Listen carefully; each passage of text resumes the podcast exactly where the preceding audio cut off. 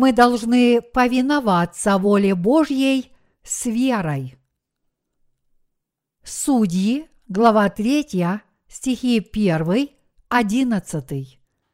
Вот те народы, которых оставил Господь, чтобы искушать ими израильтян, всех, которые не знали о всех войнах ханаанских, для того только, чтобы знали и учились войне последующие роды сынов Израилевых, которые прежде не знали ее, пять владельцев филистимских, все хананеи, сидоняне и евеи, живущие на горе Ливане, от горы Ваал-Ермона до входа в Емав.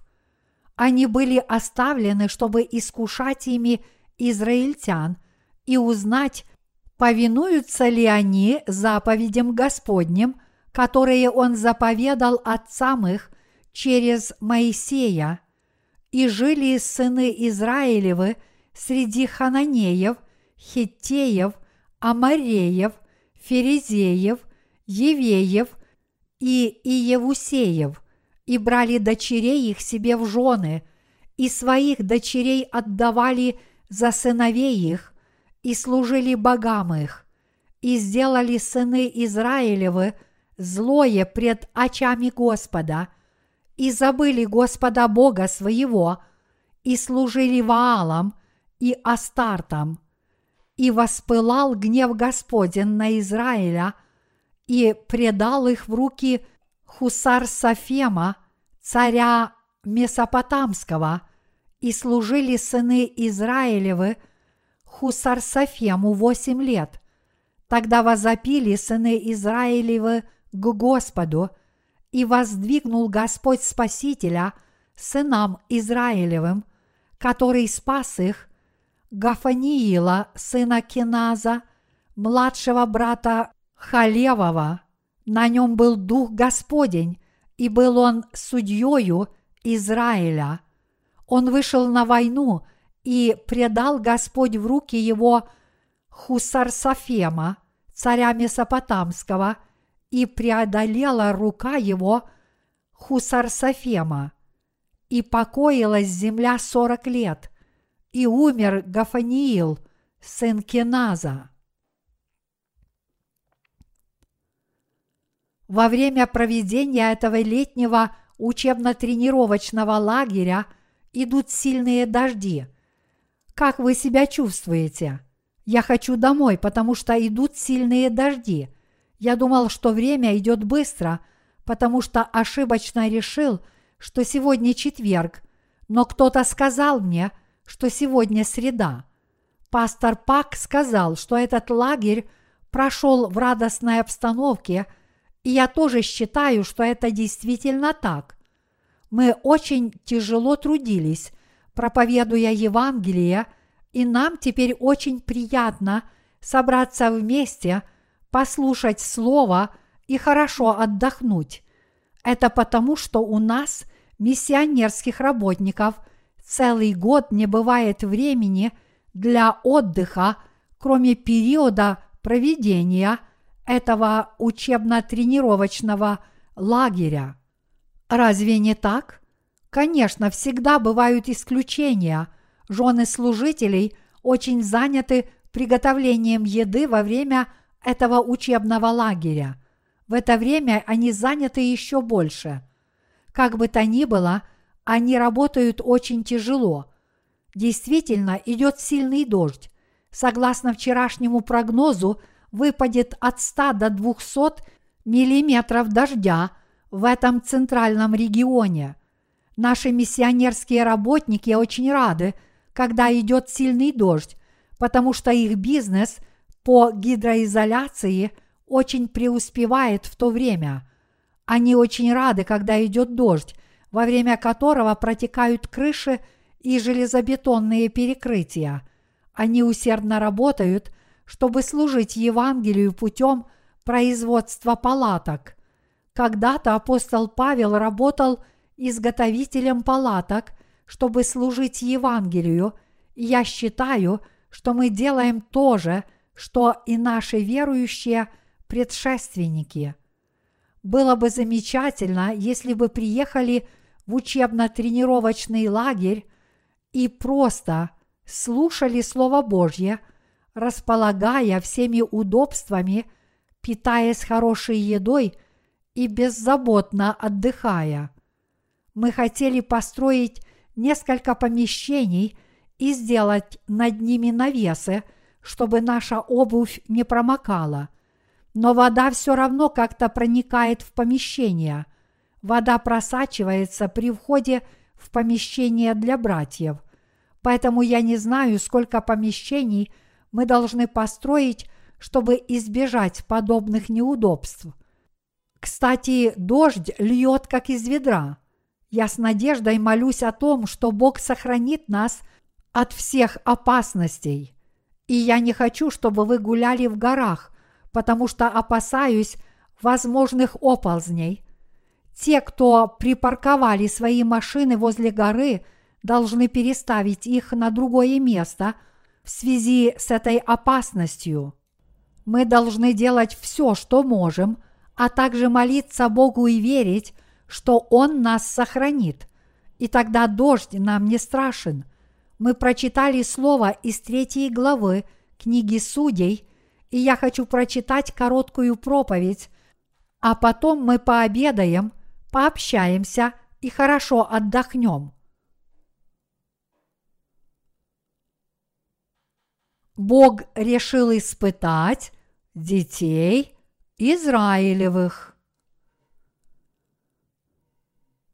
В Судьи, глава 3, стихи 1 и 4 написано «Вот те народы, которых оставил Господь, чтобы искушать ими израильтян, всех, которые не знали о всех войнах ханаанских, для того только, чтобы знали и учились войне последующие роды сынов Израилевых, которые прежде не знали ее. Пять владельцев – филистимских, все хананеи, сидоняне и евеи, живущие на горе Ливане, от горы Ваал Эрмона до входа в Эмаф, они были оставлены, чтобы искушать ими израильтян и узнать, повинуются ли они заповедям Господним, которые Он заповедал отцам их через Моисея. Что сказал Бог израильтянам здесь, в этом слове? Бог сказал через Моисея следующее. Когда вы войдете в землю ханаанскую, вы должны уничтожить семь народов этой земли и их идолов. Вы не должны ходить с ними рука об руку. Вы должны повиноваться Божьим заповедям, как обрезанные люди Божьи. И тогда я буду с вами – я буду вас хранить и благословлять всегда. Вот что пообещал Бог. Затем Иисус Навин ввел израильтян в землю ханаанскую, воевал там против язычников и захватил много земли, но он не мог быть с ними вечно, потому что должен был умереть и отойти к Богу. Поэтому каждое колено израильское – часто вело войны с врагом. А по прошествии времени выросли люди, которые вообще не знали войны. Все эти люди, которые не видели дел, которые Бог совершил через своих служителей, таких как Моисей и Иисус Новин, умерли, и выросло новое поколение. Это поколение не знало войны и не знало слова, которое Бог изрек Моисею. Так Бог испытал их, чтобы увидеть, действительно ли они повинуются Его Слову. Чтобы испытать их, Бог оставил пять владельцев филистимских, хананеев, сидонян и евеев, пока они не стали воевать против израильтян. Бог оставил их до того времени, чтобы эти народы развязали войну против израильтян с целью убедиться, действительно ли они исполняют его закон и повинуются ему, как единственный народ Божий, потому что Бог не велел израильтянам жить с ними в согласии, не дружить с ними и не верить в их религии и идолов, в которых верили они. Израильтяне не исполняли закон Бога и не повиновались Ему как Его единственный народ. Поэтому Бог побудил их развязать войну против израильтян, чтобы увидеть, будут ли израильтяне ему повиноваться. Бог испытывал израильтян, соблюдают ли они заповеди, которые он дал им через Моисея. Но, как это не прискорбно, они это испытание не прошли. Они начали дружить с язычниками и поклоняться их идолам. И как будто этого было мало, они женили своих сыновей на их дочерях и отдавали своих дочерей замуж за язычников. Из-за этого они стали народом со смешанной кровью. Это не было угодно Богу, и тогда Бог сделал израильтян рабами на много лет. Наш Бог захотел увидеть, повинуемся ли мы Его заповедям. Что повелел нам Бог? Он повелел нам распространять Евангелие воды и духа по всему миру. И Он хочет проверить нас, действительно ли мы повинуемся и следуем этой заповеди. Бог руководит нами и изливает на нас свою благодать в зависимости от того, повинуемся ли мы тому, что Он заповедал. Мы должны об этом знать. Бог повелел израильтянам идти в землю ханаанскую, вести войну против тамошних народов, не поклоняться идолам, в которые они верили, и не заключать браки с язычниками. Так же само Бог повелел нам, живущим в новозаветную эпоху, проповедовать Евангелие воды и духа по всему миру.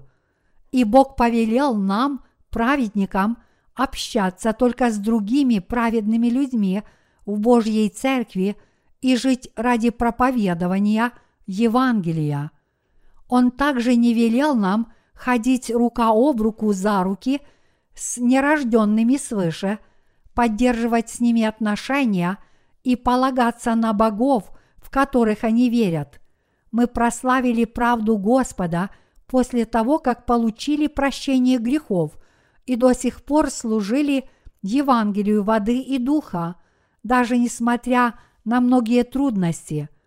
Однако Бог и теперь хочет проверить, храним ли мы свою веру и свои сердца, и проповедуем ли мы Евангелие воды и духа. Он проверяет, не ходим ли мы рука об руку с людьми этого мира. Вот чем он обеспокоен – Такова воля нашего Господа. Мы уже долго служим Господу, потому мы всем сердцем желаем Его скорого пришествия. Порой мы чувствуем в своих сердцах, что у нас больше нет сил, чтобы продолжать свою работу, и что иммунная система каждого из нас нарушена, и поэтому мы больше не можем выполнять Божью работу – потому что у нас уже не осталось сил.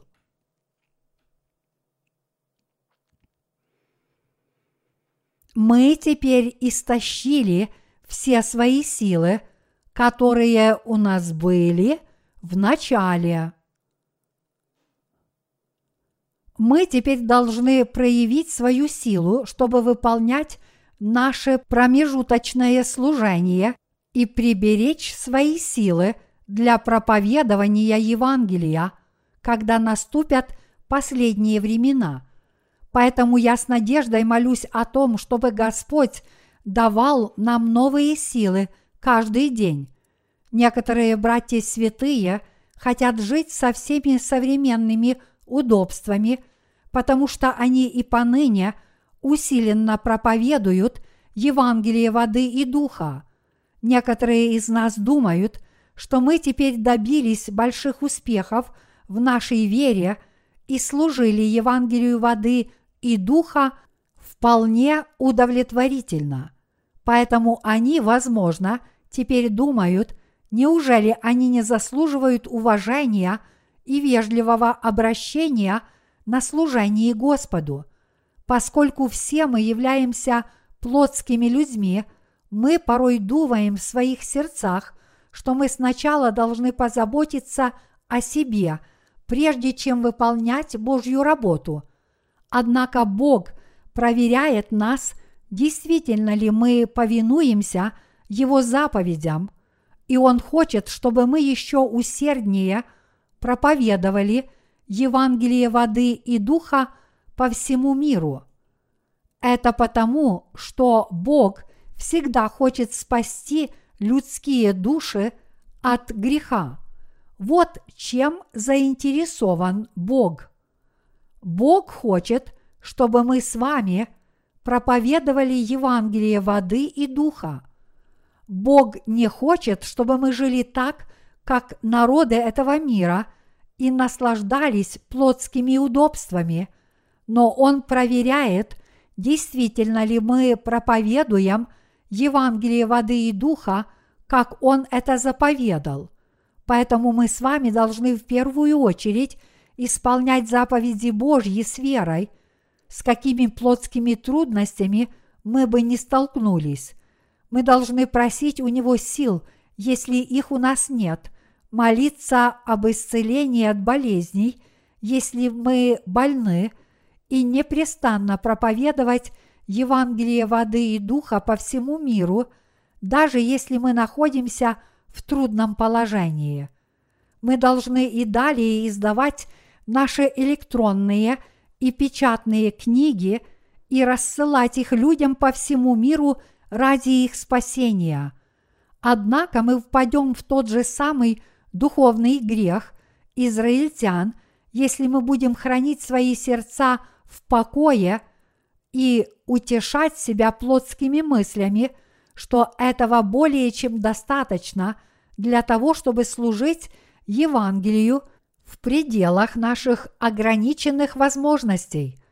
Некоторые из вас могут спросить, неужели мы должны работать еще больше, несмотря на то, что до сих пор мы с вами трудились для Бога за пределами своих возможностей. Однако я говорю, что мы это делали, чтобы исполнить Божью заповедь так до какого же времени мы должны заниматься этим делом? Я говорю, что мы должны делать это дело, пока все мы не предстанем перед Господом, пока мы не станем последними проповедниками Евангелия в этом мире, и пока Господь не придет к нам снова, как Господь пришествия. И даже те люди, которые постарше нас – преданно служат Евангелию. Иногда я чувствую, что уже ни на что не способен. Исправлять свои черновики и редактировать свои рукописи, постоянно сидя за столом, тоже тяжело. Например, когда я делал правки в черновиках моей третьей книги, у меня воспалилась спина, потому что я заболел спондилитом – подолгу сидя за своим столом. Я тогда сказал своим сотрудникам, чтобы они стали мне на спину и потоптали по ней. Я почувствовал себя лучше, когда они это сделали, но после этого у меня одеревенело все тело. Я даже не знал, что это спондилит. Я очень хотел издать эту книгу, чтобы исполнить волю Божью. Это казалось для меня – непосильной нагрузкой, и я подумал, что умираю от телесного недомогания. После этого я решил, что я должен закончить хотя бы эту работу, прежде чем умру, и постарался найти в себе силы для ее завершения. В течение этого периода я работал еще больше, думая, что взойду на небеса, если Бог меня заберет. В это время я обычно принимался за работу еще затемно, от трех до пяти часов утра. Не только я, но и все миссионерские работники также само служили Евангелию. Поэтому я иногда считаю, что я сделал достаточно, потому что работа кажется мне очень тяжелой. И не только мне, но я вижу, что пастор Че Сок Ким и все служители, братья и сестры, которые трудятся в качестве декоративных бутонов, чтобы сохранить Евангелие в полном цвете. Поэтому я размышлял, неужели мы должны отказаться от некоторых менее важных дел, чтобы продолжать общее праведное дело до конца. Однако кем бы мы стали, если бы не проповедовали Божье Евангелие? Что бы с нами произошло, если бы мы не трудились для Бога? Мы бы чувствовали себя ужасно, если бы не трудились для Бога, хотя дело Божье – это тяжелый физический труд. Если мы перестанем служить Евангелию, наши сердца и умы деградируют. Вы станете поврежденными, как только перестанете заниматься этим праведным делом. Вы изначально являетесь такими людьми и таким племенем. Вы должны принять решение, кем быть – орудием праведности или орудием греха. Мы делаем больше мирских вещей, если меньше служим праведному делу и наоборот. Если мы решим для себя жить только по воле Божьей, мы сможем много потрудиться для Бога в Его благодати. Итак, поскольку мы должны это делать в любом случае, я пришел к такому выводу. Я буду делать это праведное дело, пока не отойду к Господу. Это делаю не только я – но и все мы, потому что Господь повелел нам заниматься этим делом. Описание говорит, что мы все можем в Господе, который дает нам силу, и это правда. Наши сердца станут нечистыми, если мы не посвятим себя делу Божьему. Наши сердца станут развращенными и нечистыми, если мы не будем делать порученное нам дело – и напротив, наши сердца обновятся и наполнятся радостью, если мы будем трудиться для Бога, несмотря на то, что наше тело устает. Все мы таковы. Нам трудно поддерживать Евангелие в качестве декоративных бутонов для цветов Евангелия. Исход, глава 25, стихи 31-39. Однако, что бы вы делали, если бы не занимались этим литературным служением?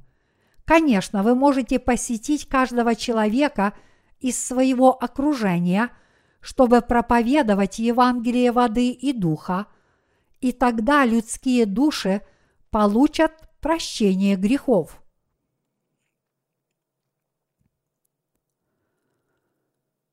Наше литературное служение – это мощное оружие. Дорогие единоверцы, литературное служение, которым мы занимаемся, это лучший способ всемирного миссионерского служения. В нынешнюю эпоху вторжение в частную жизнь другого человека считается очень невежливым – вы встретите холодный прием, если будете хватать людей за грудь и спрашивать их, есть ли у тебя грехи? Подобный способ проповедования Евангелия устарел. Люди скажут, что вы сумасшедший, если вы выйдете проповедовать Евангелие в наше время и будете спрашивать их, есть ли у тебя грехи. Однако наша вера тоже умрет – если мы не будем заниматься духовным делом. Мы должны посвятить себя всемирному миссионерскому служению перед лицом Бога. Мы должны исполнять заповедь Божью и в нынешнюю эпоху. Бог ценит вас, говоря при этом. Ты усердно служил и очень тяжело трудился. Однако Он по-прежнему велит нам продолжать это дело – Такова воля Божья. Бог просит нас трудиться для Него непрестанно. Бог имеет право просить вас об этом, потому что Он пожертвовал собой, чтобы спасти нас от всех грехов этого мира и совершил намного более трудное дело, чем то, которым мы занимаемся. Существует огромное различие в качестве свидетельств, присланных нам в 2006 году и в текущем 2007. Существует огромное различие в глубине их веры, содержании свидетельств о спасении, присланных нам нашими зарубежными читателями в 2007 году, лучше, чем в 2006 году, тогда как свидетельства, присланные нам в 2005 году, хуже тех, что были присланы в текущем 2007 году. Это означает, что вера наших читателей становится крепче, потому что мы издали много книг, которые содержат подлинное Евангелие и разослали их всем нашим читателям бесплатно. Это означает, что они не получили прощения грехов, прочитав только одну книгу, но они нашли ответы на некоторые спорные вопросы – о рождении свыше и укрепили свою веру, прочитав много наших книг.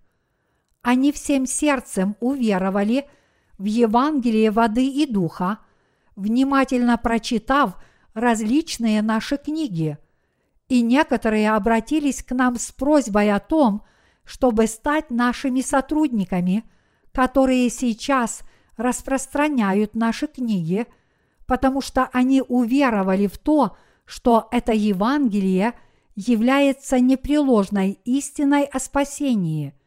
Они сейчас занимаются делом Божьим вместе с нами, потому что уверовали в Евангелие воды и духа всем сердцем.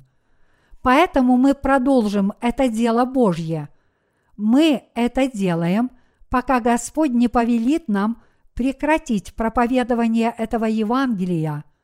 Дорогие единоверцы, как должно вы сможете служить Евангелию в будущем? В этом мире начинаются стихийные бедствия. Наша страна Корея сейчас пытается заключить договор о свободной торговле со многими странами. Это потому, что нам будет невыгодно – если вы не заключите этот договор с каждой страной. В будущем выживут только сильные страны мира. И даже в деловой сфере выживут только сильные страны. Вот какое наступит время. Говорят, что люди сейчас должны вкладывать свои деньги в ценные бумаги, если они у них есть. Говорят, что если человек который вкладывает деньги в ценные бумаги, не получит большую прибыль немедленно, но через 10 лет будет огромное различие между тем, кто вкладывает деньги в ценные бумаги, и тем, кто этого не делает. Одни люди, которые вкладывают свои деньги в ценные бумаги, станут очень богатыми, а другие, которые этого не делают, полностью разорятся. Однако Господь сказал, не собирайте себе сокровищ на земле, где моль и ржа истребляют, и где воры подкапывают и крадут, но собирайте себе сокровища на небе, где ни моль, ни ржа не истребляют, и где воры не подкапывают и не крадут. Матфея, глава 6, стихи 19-20. Мы теперь вкладываем средства в святое дело проповедования Евангелия воды и духа, потому что мы не должны вкладывать деньги в ценности этого мира. Мы поистине мудрые люди. Неужели мы не будем вечно сожалеть, если не воспользуемся возможностью, которую дал нам Бог? Мы должны воспользоваться – возможностью заниматься Божьим делом, как только ее увидим, потому что она больше не представится, если мы ее упустим. И вы должны иметь в виду, что вы никак не сможете разбогатеть тотчас же, если вложите деньги в ценные бумаги. Скорее, ваши ценные бумаги станут макулатурой, если неожиданно наступит Великая депрессия.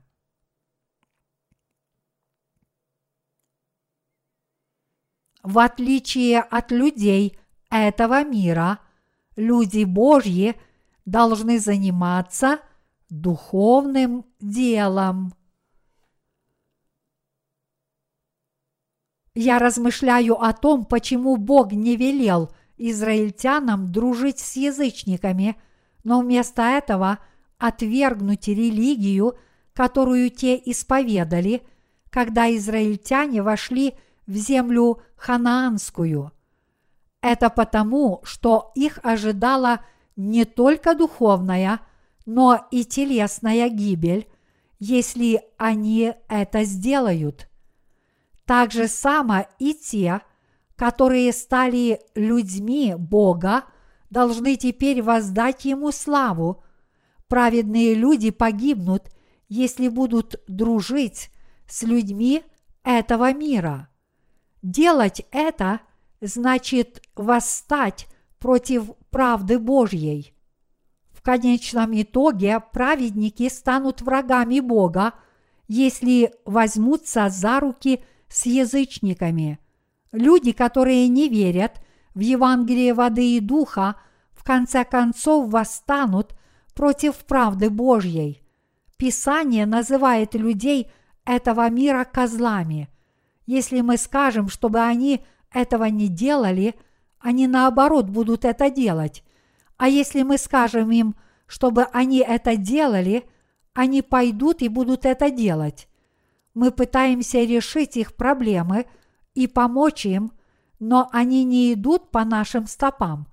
Поэтому мы восстанем против Бога, если будем с ними дружить и перестанем служить Евангелию – в этом случае мы погибнем. Один из наших пасторов сказал мне, руководитель одной евангельской секты построил огромное церковное здание, и как будто этого мало, они скупили все дома вокруг церкви, чтобы расширить место для парковки. Я не знаю, сколько домов приобрела эта церковь, и этот пастор постоянно дает объявления в газете о своих собраниях и проводит собрания возрождения в таких местах, как огромные стадионы. Они говорят, что в эту церковь приходит 600 человек. Неужели 600 членов церкви – это так много? В мире есть очень много церквей с 600 прихожанами – Обычно в Корее церковь, у которой есть огромное здание, имеет более трех тысяч прихожан. Все пасторы и миряне из таких церквей, которые занимаются такими делами, как изгнание бесов, сами одержимы бесами. Человек, который приходит в церковь первый раз, чтобы уверовать в Иисуса, тотчас же начинает говорить языками – несмотря на то, что у него есть грехи. Может ли человек получить прощение грехов, даже если он не знает Евангелия воды и духа и не верит в него? Неужели болтать языком, издавать странные звуки и исцелять от болезней путем возложения рук – это дела Божьи? Неужели воля Божья исполнится через собрание многих людей – накопительства и строительства огромных церковных зданий. Неужели воля Божья исполнится, если праведные люди будут дружить с мирскими христианами? Дорогие единоверцы, у нас есть много работников и святых. По всему миру существует около 240 официально признанных стран мы сможем проповедовать Евангелие по всему миру, если каждый человек поедет в одну из стран и будет проповедовать там Евангелие воды и духа. Один человек может проповедовать Евангелие даже десяти странам. В этом плане многие из нас могут взять на себя служение в десяти, а то и в двадцати странах. И вы сейчас действительно это делаете. Таким образом, Бог не хочет, чтобы мы брались за руки с язычниками. Только в этом случае мы сможем проповедовать Евангелие так, как оно есть. Бог хочет, чтобы мы проповедовали Евангелие воды и духа, и мы должны неустанно продолжать это делать. Пастор Часок Ким сказал мне, что я смогу поправить свое здоровье, если буду принимать две таблетки витамина С после каждого приема пищи, и я строго этого придерживаюсь. Благодаря его совету я на этой неделе не чувствую себя слишком уставшим. Я хочу, чтобы вы тоже регулярно принимали витамин С. Некоторое время я думал, что не могу выполнять свою работу, потому что я очень устал. Подобное чувство было не только у меня, но и у всех наших служителей. Молодые служители сидят в помещении вместо того, чтобы играть в футбол.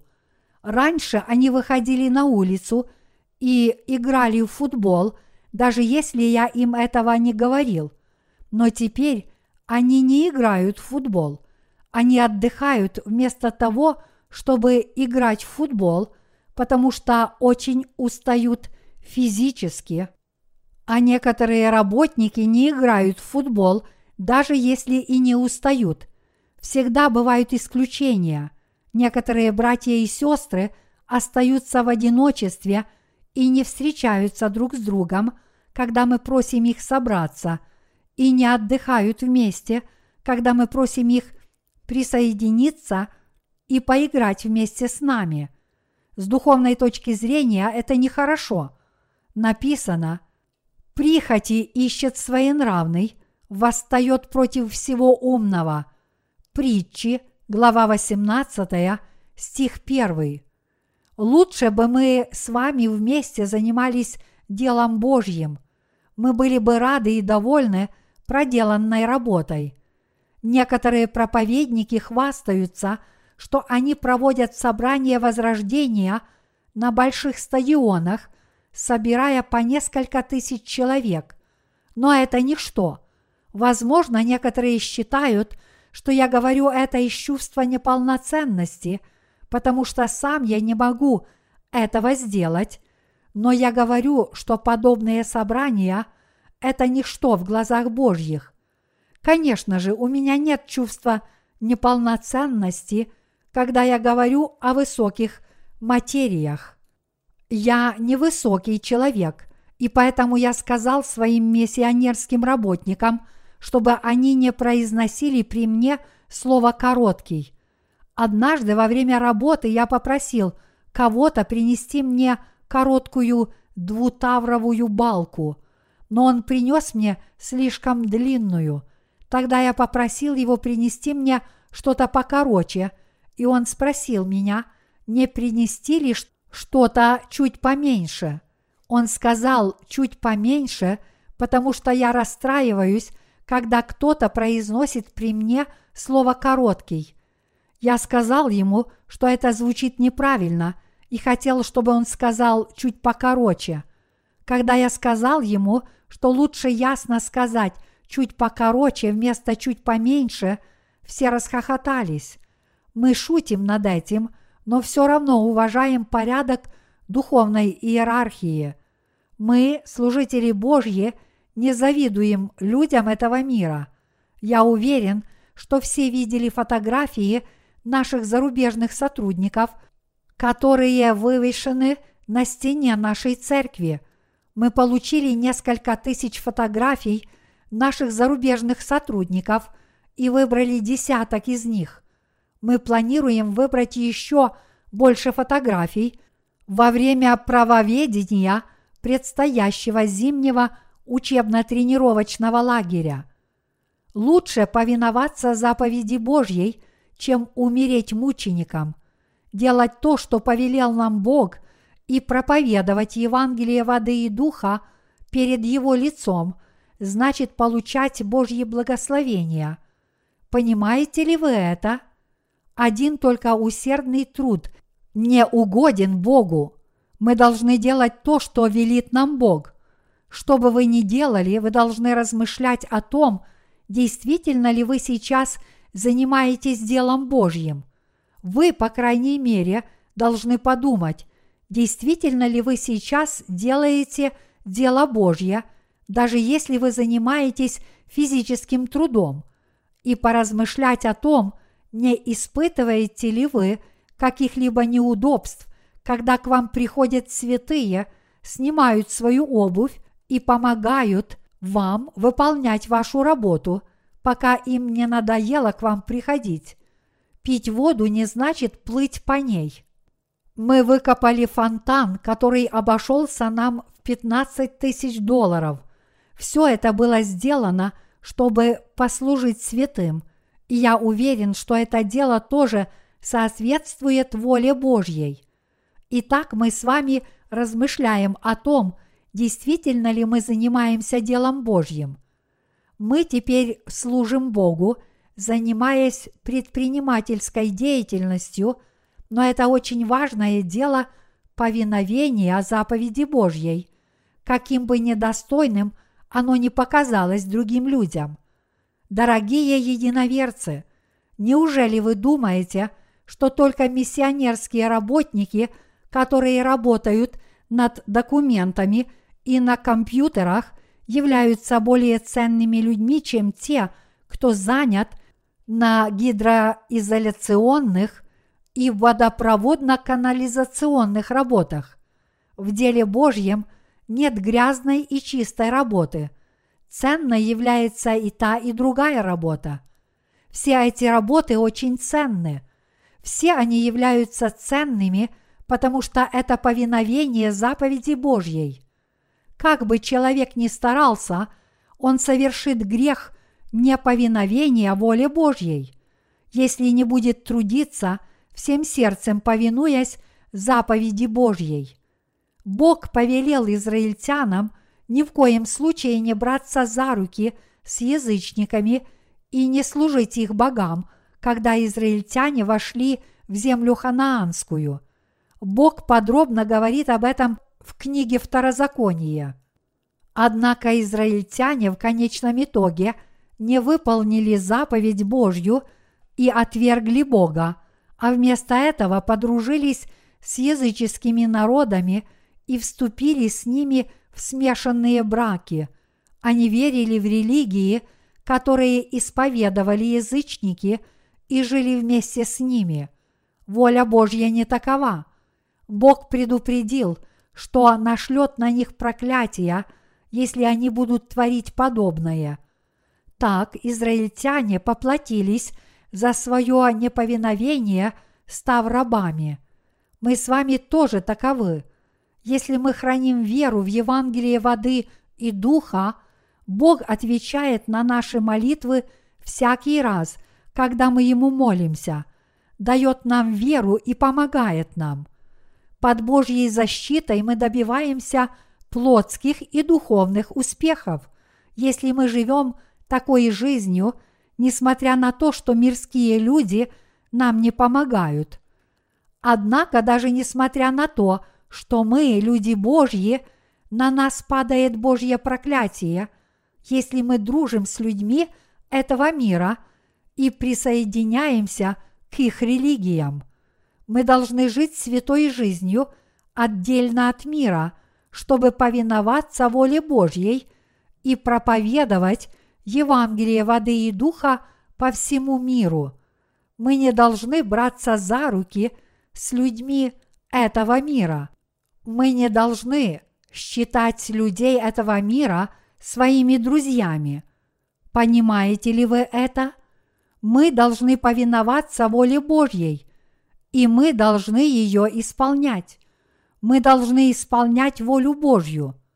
Дорогие единоверцы, вы поймете, как это замечательно и какая это великая радость повиноваться заповеди и воле Божьей.